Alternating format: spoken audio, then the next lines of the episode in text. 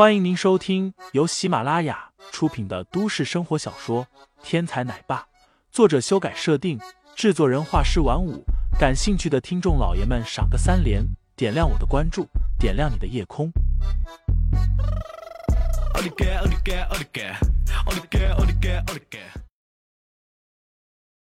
第七十六章，沈千文上。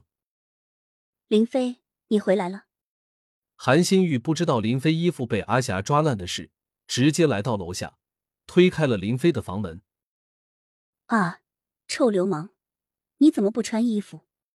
韩新玉立刻尖声大叫起来。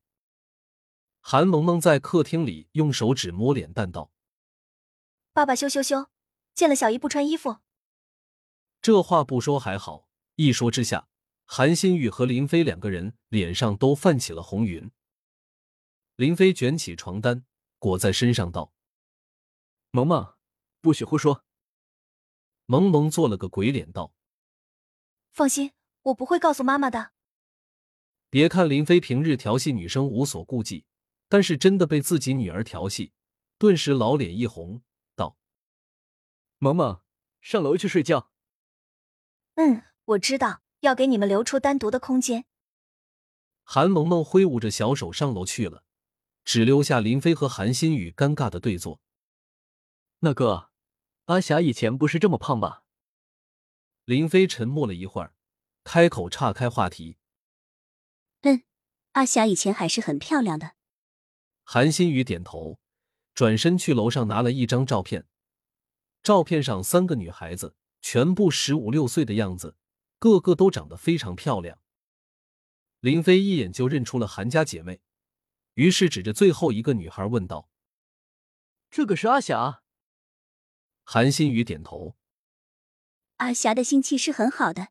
以前的时候，我们三个一起上学，一起游玩，又一起考上了同一所大学。在大学里，阿霞喜欢上了一个穷小子。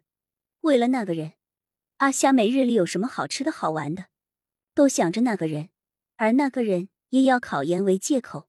不断的从阿霞身上索取，两个人的感情不断升温。不过阿霞守住了底线，始终不让那个人得逞。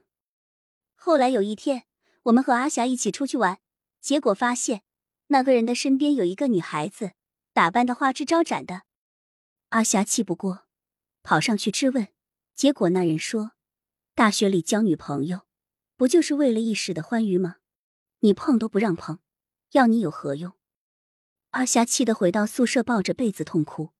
我和姐姐于是调查了那个男人，结果发现，那人根本就没有考研，只是找个借口从阿霞这里拿钱而已。从那以后，阿霞性情大变，变得特别贪吃，身材也一天天的胖了起来。对于没钱的男孩子，也莫名其妙有了敌视。林飞点头，我明白了，阿霞这是病。心理刺激导致生理上的疾病，不过我能治。如果他肯对我友好一点，我可以帮他治好，让他恢复昔日的容貌和身材。切，吹牛！韩新宇根本不信。不信就算了，我要睡觉了，你回去吧。林飞说着，把床单解开，顿时让韩新宇一阵脸红耳热。流氓！韩新宇啐了林飞一口。转身上楼，而林飞则打开了电脑，查看今天的消息。豹子头的动作果然够快，商胖子和贺胜的双人肉搏大片竟然已经上传到网络了。商胖子也算是个商界名流，所以事情一经上网，立刻流传开来。而在欧丽等人的背后推动之下，立刻火遍了网络。而且武士制衣厂房大火的消息。林飞也在一个本地网站的角落里看到了。